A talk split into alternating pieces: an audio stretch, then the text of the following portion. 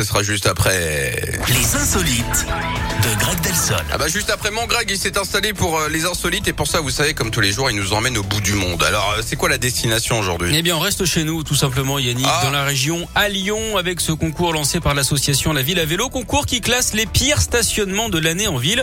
Ah oui. L'objectif de cette initiative parodique, hein, c'était d'interpeller sur la dangerosité de ces pratiques. Alors, Mmh. ils auraient également pu engager l'acteur le plus doué pour se garer, hein, Jean Créneau. Bref, plus de 2700 votants se sont exprimés, photo à l'appui, et la palme revient à la police. Et oui, stationné sur une piste cyclable pendant que l'agent est à la boulangerie hein, de l'autre côté de la rue.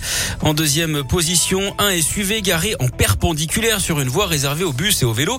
Et Mais puis euh, non. en troisième place, on retrouve cet homme en warning qui ferme tranquillement son coffre alors que les pompiers attendent derrière avec leur sirène allumée. L'association de cyclistes expli- explique Oh hein, que là. des courriers vont être envoyés aux différentes municipalités impliquées car si ces histoires ne manquent pas de sel, elles peuvent aussi hein, faire perdre les pédales. Nous sommes d'accord.